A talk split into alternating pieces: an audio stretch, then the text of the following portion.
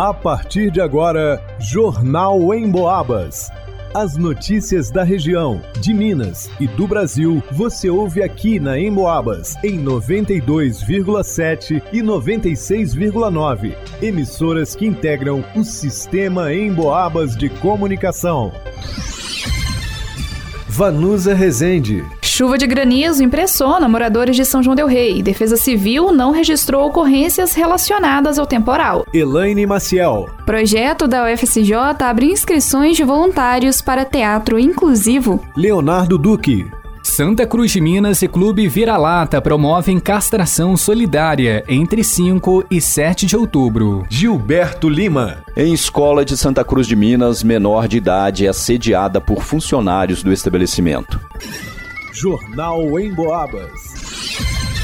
No último domingo, dia 2, e na segunda-feira, dia 3 de outubro, a cidade de São João del Rei registrou chuva de granizo. Em alguns bairros, como a Colônia do Marçal, as imagens impressionam pela quantidade e tamanho das pedras de granizo. Os registros enviados por ouvintes estão disponíveis em nossas redes sociais, no facebook.com.br e no Instagram Boabas. Apesar dos registros em fotos e vídeos assustarem, a Defesa Civil de São João del Rei informou a reportagem da Rádio Boabas que não houve registro de ocorrências ligadas às chuvas dos últimos dias. Com dois dias seguidos de chuva intensa, a previsão do tempo ainda é instável. De acordo com o meteorologista Claudemir de Azevedo, a previsão para os próximos dias ainda é de chuva. Abre aspas.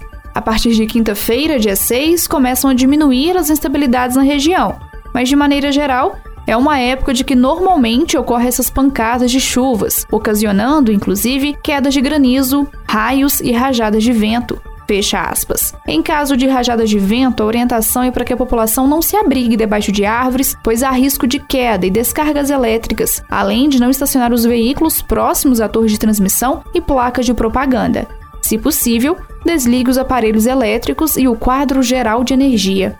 Você pode receber no seu celular alerta e informações da Defesa Civil sobre o risco de mau tempo na sua região, como deslizamento, inundação, alagamento, enxurrada, granizo e vendaval. Basta enviar um SMS com o CEP da sua região para o número 40199, como explica o coordenador da Defesa Civil de São João del Rei, Pedro Henrique Santana. A população pode fazer um cadastro que é gratuito, simples, mandando uma mensagem de texto para o número 40199. O número 40199 você envia o número do CEP do seu bairro e aí o seu número fica cadastrado no sistema de alertas da Defesa Civil. Sempre quando houver um alerta, por exemplo, de, de dias de frio mais intenso ou de chuvas de maior intensidade, é enviado uma mensagem de texto, um SMS da Defesa Civil de forma gratuita. Então isso aí não tem custo nenhum, é uma maneira da população poder também se prevenir, né? Fazer esse trabalho de, de, de precaução para que a gente possa minimizar os riscos, os danos e o impacto, né? Esses problemas que geralmente assolam aqui nossa cidade.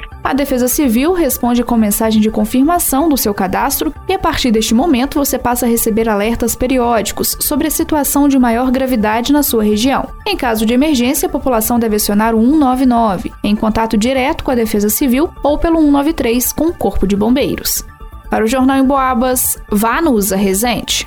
A Universidade Federal de São João del Rei, a UFSJ, tem um projeto de extensão chamado de Terceiro Sinal Teatro para Todos. A proposta oferece apresentações teatrais gratuitas para a população sanjoanense e agora está com inscrições abertas para voluntários. Os interessados vão criar e apresentar cenas e espetáculos teatrais em diversas instituições da cidade, de maneira inclusiva, com a coordenação do professor David Oliveira, em parceria com o setor de inclusão e acessibilidade. As inscrições estão abertas para todos, com ou sem diversidade funcional. O requisito é que o voluntário tenha disponibilidade para participar de encontros semanais, que serão às sextas-feiras, das 9 às 11h30 da manhã, na sala 2.21 do Campo Santo Antônio. Para participar, basta enviar um e-mail para apresentarteatro.projeto@gmail.com ou uma mensagem para o WhatsApp 31 99103 1800. Para o Jornal em Boabas, Elaine Maciel. A Prefeitura de Santa Cruz de Minas, em parceria com o Clube Vira-Lata, promove, de 5 a 7 de outubro, castração solidária. Cães e gatos podem passar pelo procedimento. As inscrições já estão abertas. Tutores interessados devem entrar em contato pelo telefone DDD 32 99920 2459 ou comparecer no prédio da prefeitura. O espaço está aberto de segunda a sexta-feira, o dia todo, das 8 horas da manhã às 5 horas da tarde. Os documentos necessários são CPF, identidade e comprovante de residência. As castrações vão ser feitas no galpão da prefeitura, ao lado do prédio, das 7 horas da manhã às 4 horas da tarde. O procedimento é uma das medidas mais eficazes de controle populacional de cães e gatos. Evita as ninhadas indesejadas e o abandono, que é um grave problema, inclusive, de saúde pública.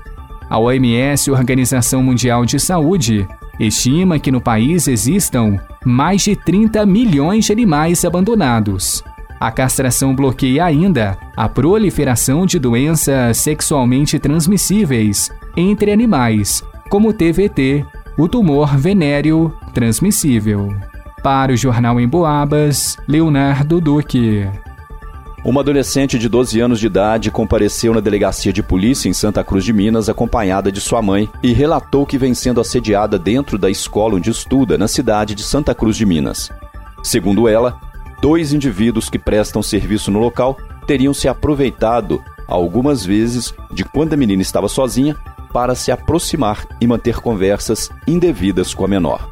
Ela disse que, além de dizer que ela seria muito bonita e que, se ela fosse maior, namorariam com ela, a teriam abraçado e passado as mãos nas costas dela.